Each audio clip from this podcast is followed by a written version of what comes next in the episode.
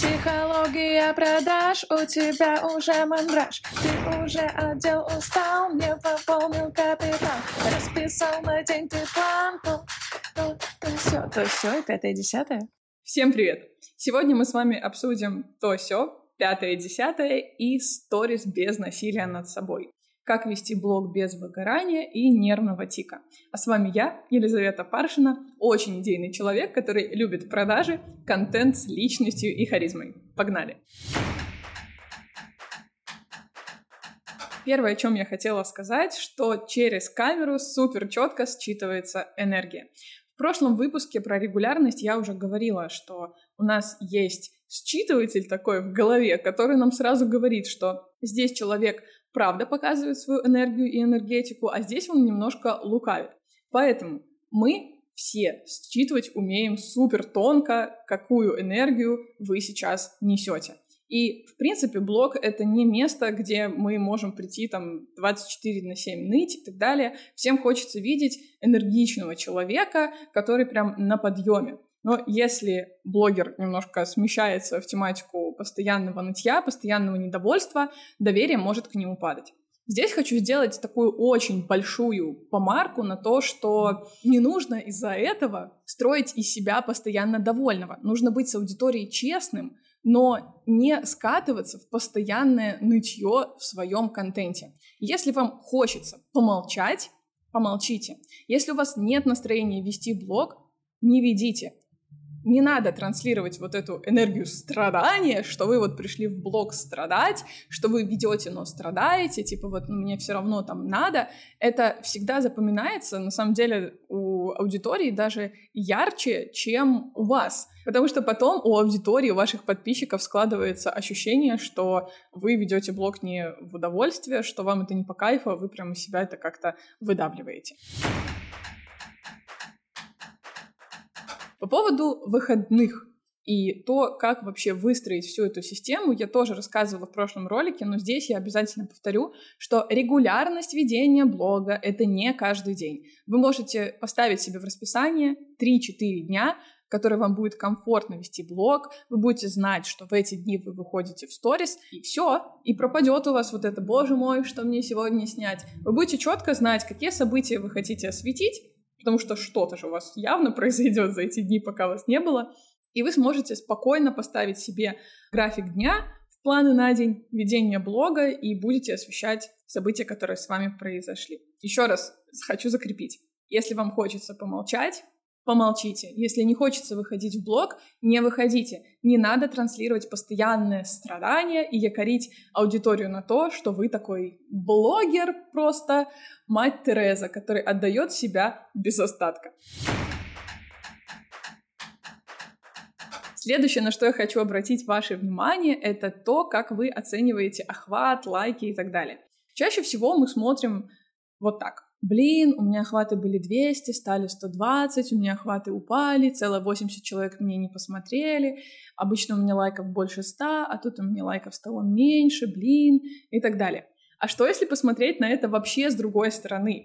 Большая часть аудитории, которая обычно вас смотрит, посмотрела, и это уже хорошо. Не нужно мерить тем, сколько вас не посмотрело. Старайтесь мерить тем, сколько все-таки посмотрело. И еще один есть такой классный лайфхак, который я всегда советую своим ученикам. Представьте этих людей, которые посмотрели ваши сторис в одном помещении. Сколько это человек? Это действительно много. Нам кажется, ой, там охваты у меня 120, так упали, мало. А если представить, что вот вживую эти 120 человек стоят перед вами, ну там подставьте свою цифру, какая у вас, когда вы страдаете вот это из-за низких охватов, представьте этих людей перед собой и насколько это много людей, и что люди действительно уделяют вам свое внимание в течение дня. Следующий момент — это у аудитории хорошая память. Не нужно думать, что вас все забудут, вы не сможете раскрыть одну ситуацию, вторую ситуацию и так далее. Расслабьтесь, все про вас помнят, почему-то когда-то на вас подписались. Если вдруг увидят и решают, что все, вы неинтересно отпишутся, окей, с катертью дорожка. Ну а в целом все про вас помнят. Релакс.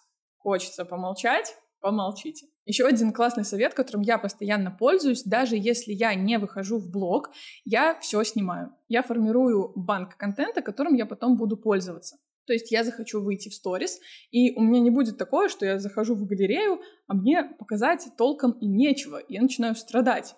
Как мне рассказать про это, как мне это показать и так далее. У меня сразу есть видео. Даже если я не выходила пару дней, я такая, о, а смонтирую-ка я такой тизер к тому, что у меня происходило за эти дни. Все, пожалуйста, контент готов, уже чуть легче выйти, понять, какие события, какие действия свои осветить и спокойно вести блог свой дальше. Если вы совсем не знаете, что вам рассказать, я даю вам сейчас супер классное упражнение, которым я пользуюсь, когда у меня наступает такой момент, знаете, а что мне рассказать? У меня же день созвон, или у меня день работа, вообще ничего не происходит. Вот если вы такое хоть раз чувствовали, вот это упражнение 100% для вас. Это упражнение называется 30 дел. 30 дел на день — это 30 тем для вашего контента. Что нужно делать? Просто нужно сесть и в заметках расписать, что вы делаете или будете делать за этот день. Вот прям в дотошных, мельчайших подробностях. Например, я проснусь, пойду почищу зубы, умоюсь, покормлю кота, позавтракаю, пойду наряжусь там, соберу свой лук-пук на сегодняшний день, выйду, поеду на такси, на трамвае, на автобусе, неважно. И все это темы. Как это превращать в тему? Например, вы пошли умываться. Чем вы умываетесь? Как часто вы умываетесь? Почему вы умываетесь тем, чем вы умываетесь? А если вы не умываетесь, то почему? Если вы кормите кота, аудитория ваша знакома вообще с вашим котом? Познакомьте аудиторию с котом. Что он ест, чем вы его кормите, что он умеет, почему вы его вообще домой взяли, зачем вам этот кот, знаем, что вы на улице подобрали, у вас какая-то интересная история с ним произошла. Каждый из вот этих пунктов ваш на день — это ваша тема для контента. Это что-то, что произошло с вами. И это формирует, знаете, такое, э, такую легкость отчасти в контенте, потому что это действительно с вами происходит. Вам не нужно это выдумывать. Вы берете это просто из своих списков планов на день. И мало того, что вам это позволяет чуть меньше париться с выдумыванием контента, вам и проще быть собой. То есть вы берете из того, что действительно происходит с вами за день. Кстати, маленький момент, который я заметила, когда пересматривала свои старые сторис, совсем еще там с 2018 года, я увидела, что в моменте, когда ты записываешь сторис, пытаясь показаться каким-то веселым, кажется, что это действительно не видно. Но я, когда пересматривала свои сторис, я смотрю на эти глаза и думаю, боже мой, деточка, ну типа вот зачем ты строишь из э, себя какую-то веселую пони?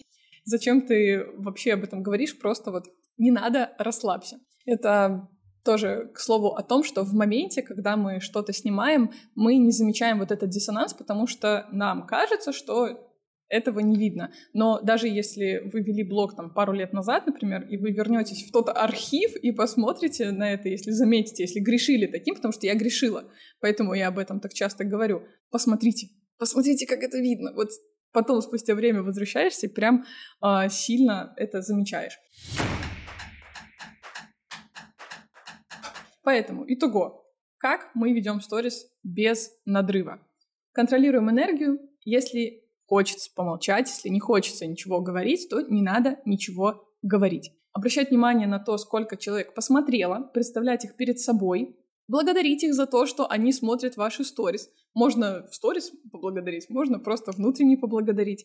У аудитории память не как у рыбки. Снимайте контент в прок, потом он вам очень поможет выйти в блог. И упражнение 30 дел, 30 тем для сторис. Берите контент прямо из своей жизни.